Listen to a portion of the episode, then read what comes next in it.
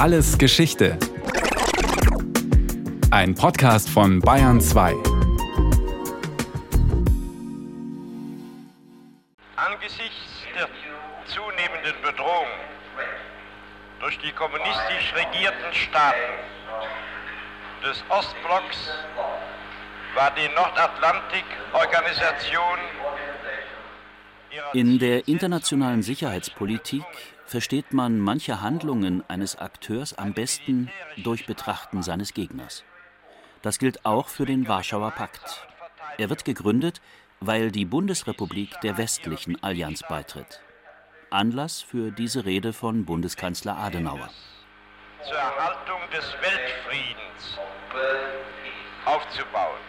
Worum es bei der Warschauer Paktgründung ging, war also letztlich der bundesdeutsche Beitritt zur NATO 1955. Das stand bevor und da hat man sich dann im Ostblock Gedanken gemacht, was sollen wir jetzt tun, wie sollen wir darauf reagieren. Da gab es dann verschiedene Überlegungen, auch, auch in den Satellitenstaaten. Man verfiel dann relativ bald auf die Idee eines Gegenbündnisses. Der Historiker Professor Hermann Wendker leitet die Berliner Niederlassung des Instituts für Zeitgeschichte. Das Gegenbündnis, von dem er spricht, war eine Alternative zum ursprünglichen Plan, denn der sowjetische Parteichef Nikita Khrushchev hatte zunächst die deutsche Wiederbewaffnung verhindern wollen, und zwar durch eine Kooperation von West und Ost. Damit war er allerdings gescheitert. Er wollte sozusagen, bevor die Bundesrepublik der NATO beitritt, das auf diese Weise verhindern. Das war im Prinzip sein Primärziel.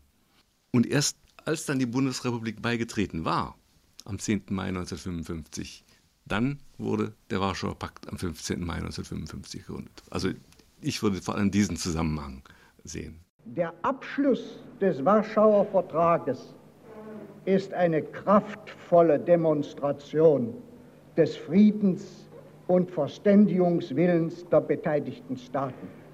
Er zeigt, dass die Kräfte des Lagers des Friedens, der Demokratie und des Sozialismus gewaltig gewachsen sind. Die imperialistischen Aggressoren werden sich nach der Warschauer Konferenz darüber klar werden müssen, dass sie sich in einer aussichtslosen Situation befinden.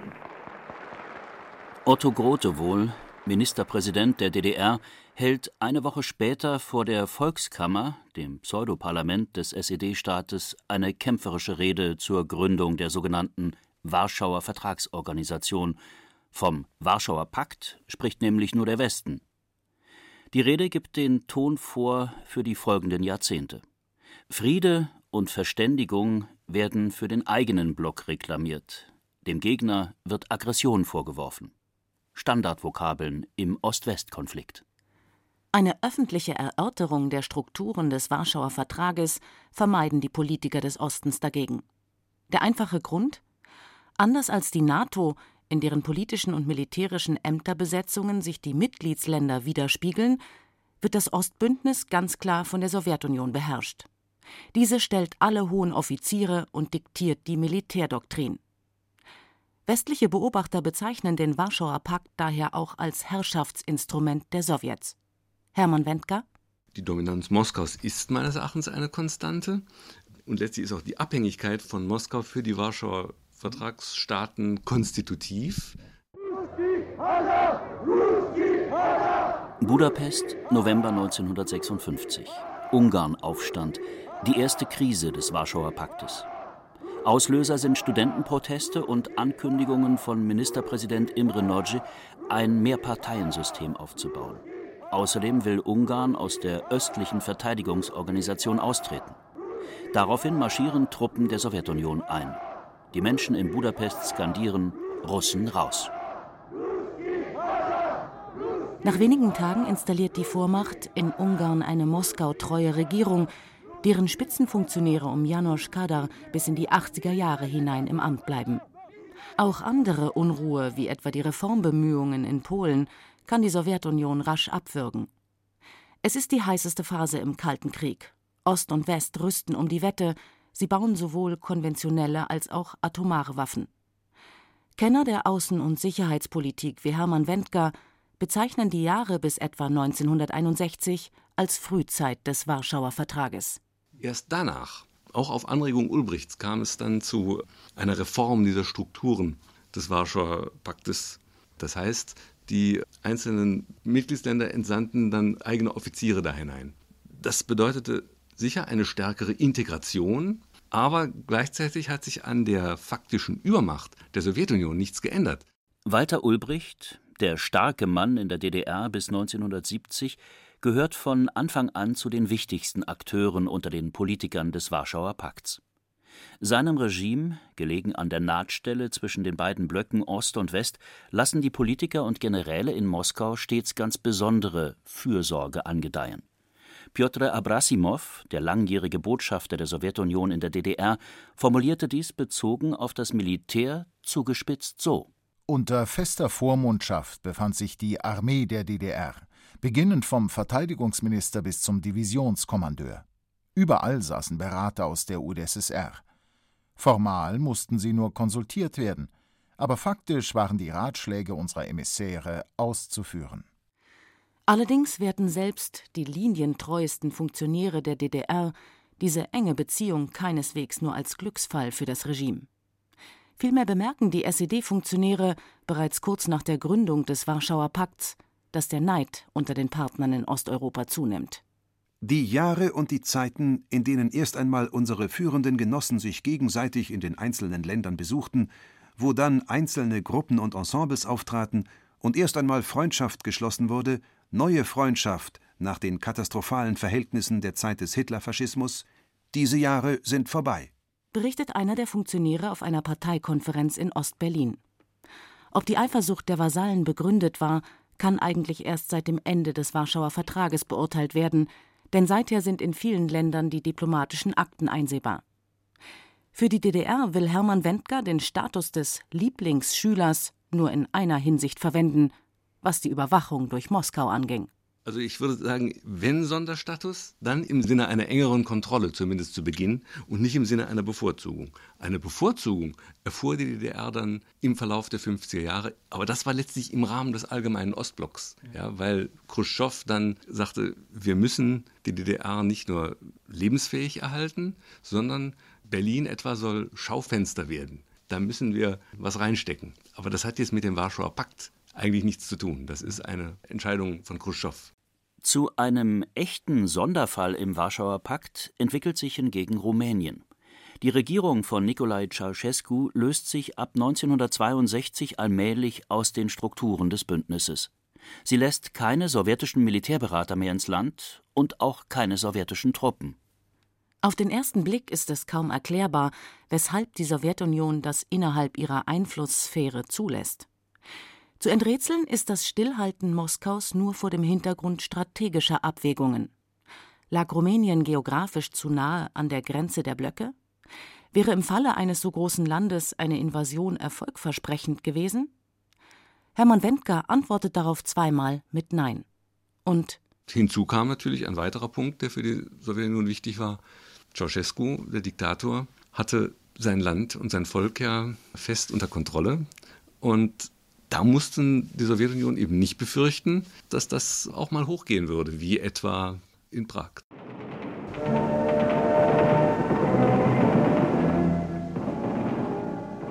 Prag, August 1968. Der staatliche Rundfunksender Radio Prag sendet heimlich aus einem Notstudio die Nationalhymne. Die Mikrofone nehmen gleichzeitig den Lärm der einrückenden Panzer des Warschauer Pakts auf, die den Prager Frühling den Reformversuch der Regierung von Alexander Dubček gewaltsam beenden.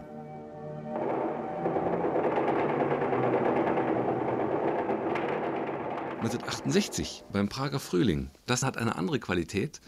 Da stimmt sich die Sowjetunion immer mit den Verbündeten ab. Und es ist auch eine Krise des Warschauer Paktes. Aus dem einen Grund nicht, weil die tschechoslowakische Militärführung da raus will. Und auch Dubček will da nicht raus aus dem Warschauer Pakt. Aber die fordern gegenüber der sowjetischen Führung Gleichberechtigung etwa. Sie wollen eine Änderung der Militärdoktrin und solche Dinge. Das ist natürlich ein Punkt, den die Sowjets nicht dulden können. Zwar gelingt es den Armeen der Sowjetunion, Polens, Ungarns und Bulgariens mit ihrer Invasion, die rebellischen Tschechen und Slowaken wieder unter das Joch der kommunistischen Welt zu zwingen. Aber neben den rund 100 Todesopfern, die der Einmarsch zur Folge hat, bringt die Aktion dem System einen gewaltigen Prestigeverlust. Kurzfristig führt der Einmarsch zum Austritt des kleinen Albanien aus dem Warschauer Vertrag und Rumäniens Außenminister Manescu übt offene Kritik. Mein Land drückt seine ganze Sympathie aus und drückt auch seine Bedauern aus. Das war so äh, auch gegen die Prinzipien, welche auf der Basis der Beziehungen zwischen den sozialistischen Ländern und zwischen allen Ländern stehen müssen. Die eiserne Faust, die Moskau in Prag demonstriert, hat aber auch Folgen für die Welt jenseits der sowjetischen Machtzone. Denn die NATO begreift das Ereignis als Herausforderung und empfindet die Brezhnev-Doktrin, die zur Rechtfertigung des Einmarsches verkündet wird, als Provokation. Gemäß dieser Doktrin sind die sozialistischen Länder unter der Vorherrschaft der Sowjetunion nur beschränkt souverän, und keines dieser Länder darf sich eigenmächtig aus der sowjetischen Einflusssphäre lösen. Das westliche Bündnis antwortet darauf mit Rüstungsplänen. So äußert sich noch 1968 der damalige Generalinspekteur der Bundeswehr Ulrich de Maizière nach einer NATO-Tagung wir waren übereinstimmend der Ansicht, unseren Ministern eine Verstärkung der Kampfkraft und der Einsatzbereitschaft der NATO-Streitkräfte vorzuschlagen. Und wir meinten, dies sollte in einer gemeinsamen und abgestimmten Aktion aller Partner geschehen. Wir werden den Ministern hierzu sehr konkrete Maßnahmen vorschlagen.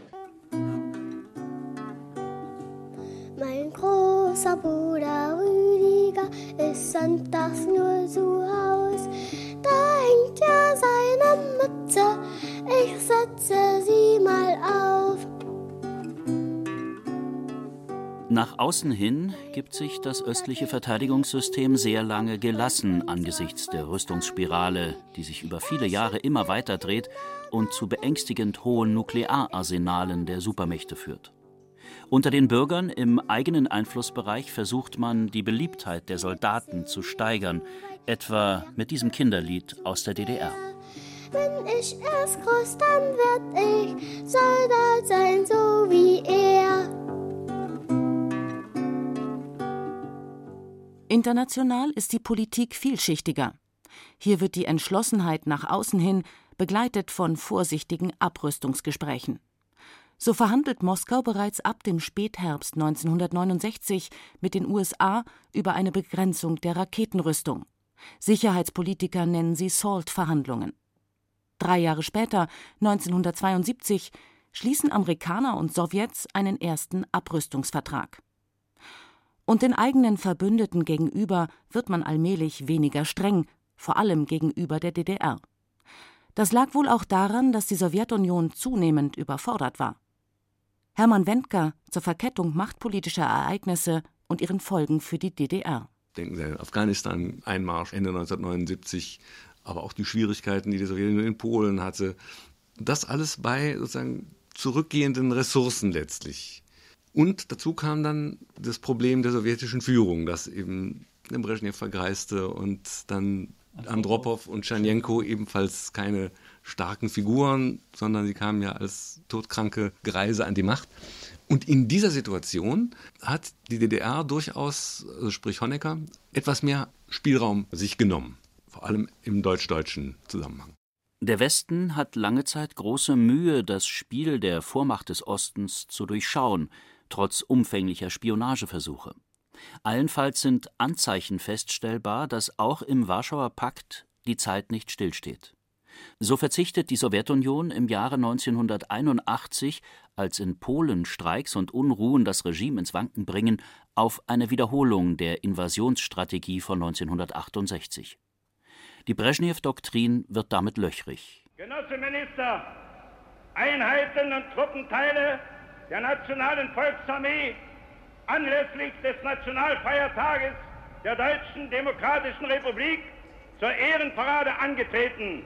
Kommandierender der Ehrenparade, Generaloberst Stechbart. Der Wagen von Generaloberst Horst Stechbart wendet nun. Vor den eigenen Bürgern und auch dem Westen hält das Ostberliner Regime die Moskauer Bedenken geheim. Es demonstriert nach außen Stärke mit Truppenaufmärschen wie bei dieser Parade 1982 am Nationalfeiertag, dem 7. Oktober. In öffentlichen Reden lässt Staats- und Parteichef Honecker keinen Zweifel zu, die DDR stehe fest an der Seite der Sowjetunion. Aber intern machen sich Honecker und seine wichtigsten Minister bereits Sorgen um die Zukunft. Drei Jahre zuvor, 1979, hat die NATO mit dem sogenannten Doppelbeschluss aus Verhandlungen und Raketenaufrüstung in Europa eine neue Phase in der internationalen Sicherheitspolitik eingeleitet. Für den Warschauer Pakt geht die Schere aus militärstrategischen Wünschen und ökonomischen Engpässen immer weiter auseinander. Da sie wussten, dass der NATO-Doppelbeschluss sie in finanzielle Schwierigkeiten bringen würde, griffen die Politiker nicht nur zu militärischen Maßnahmen, sondern auch zum Gegenteil. Indem sie etwa die Friedensbewegung in der Bundesrepublik und auch im Westen insgesamt unterstützt haben und versucht haben, sie auch zu steuern. Das ist ihnen nicht gelungen, aber die Versuche gibt es. Das heißt, das hat die Führung sehr stark beschäftigt. Interessanterweise auch, auch Erich Honecker. Denn die DDR braucht nun Kredite des Westens zum Überleben. Das bedeutet eine neue Eskalation des Ost-West-Konflikts, einen neuen Kalten Krieg kann sie sich in den 80er Jahren nicht mehr leisten. Anders dagegen der Westen. Der verfügt über die Mittel, um neue Waffen zu entwickeln. Die Länder des Warschauer Pakts geraten in die Defensive. Und die westlichen Politiker können nun aus ihrer Machtposition heraus für ein militärisches Gleichgewicht werben.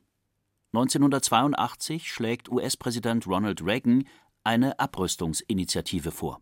Military balance, economic security, regional stability, arms reductions and dialogue. Militärisches Gleichgewicht, wirtschaftliche Sicherheit, regionale Stabilität, Abrüstung und Dialog.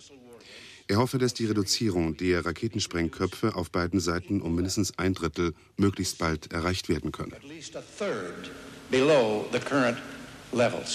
Здравствуйте, товарищи!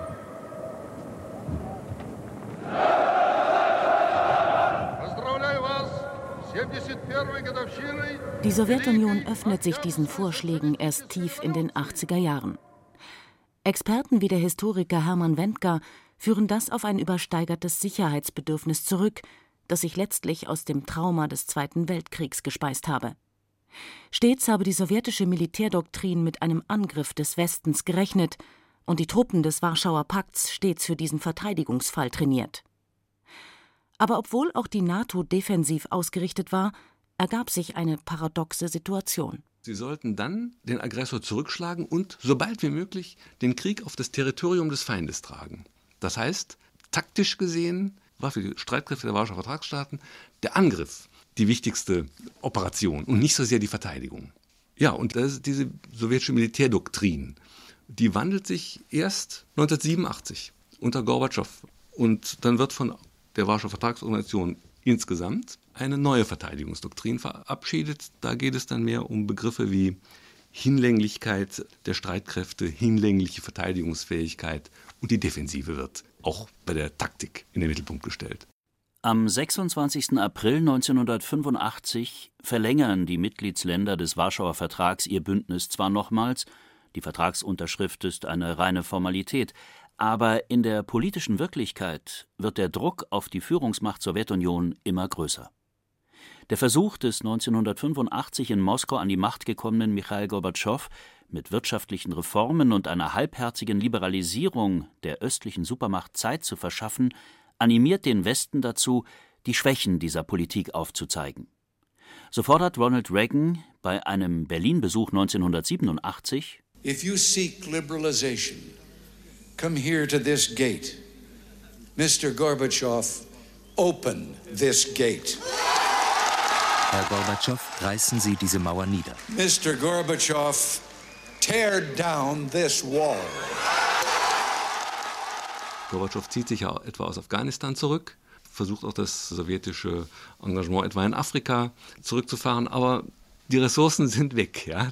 Und dann letztlich kommt es zur Implosion der Sowjetunion und die einzelnen Vasallenstaaten halten nicht mehr zur Sowjetunion dazu. Das heißt, entscheidend in dem Zusammenhang ist ja, dass der Warschauer Pakt ein Bündnis war, das ganz auf die Sowjetunion zugeschnitten war.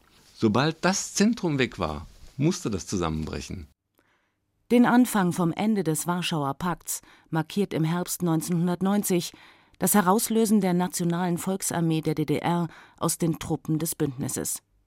Die Streitkräfte des einstigen SED-Regimes werden zu einem Teil der Bundeswehr, sozusagen ein militärischer Ost-West-Transfer von Personal und Material. Anlässlich der Vereinigung wünscht der letzte Verteidigungsminister der DDR, Rainer Eppelmann, dem westdeutschen Verteidigungsminister ganz nüchtern Ich wünsche Ihnen, lieber Minister Stoltenberg, und Ihnen, Herr General Schönbohm, eine allzeit glückliche Hand im Umgang mit den Soldaten und Offizieren. Entschuldigen Sie, wenn ich das so sage, in besonderer Weise mit den Soldaten und Offizieren zwischen Oder und Elbe. Im folgenden Frühjahr löst sich der Warschauer Pakt auf. Moskau zieht seine Truppen aus den Ländern Osteuropas zurück. Der letzte in Deutschland stationierte Soldat der Sowjetarmee fährt im Oktober 1994 in seine Heimat zurück. Das war Alles Geschichte, History von Radio Wissen aus der Staffel UdSSR und der Westen. Diesmal mit der Folge Der Warschauer Pakt von Rainer Volk. Gesprochen haben Detlef Kügo, Katja Amberger, Frank Mannhold und Peter Veit. In der Technik war Roland Böhm, Regie Sabine Kienhöfer, Redaktion Nicole Ruchlack. Und von uns gibt's natürlich noch viel mehr. Wenn Sie nichts mehr verpassen wollen, abonnieren Sie den Podcast Alles Geschichte, History von Radio Wissen unter bayern2.de slash allesgeschichte und überall, wo es Podcasts gibt.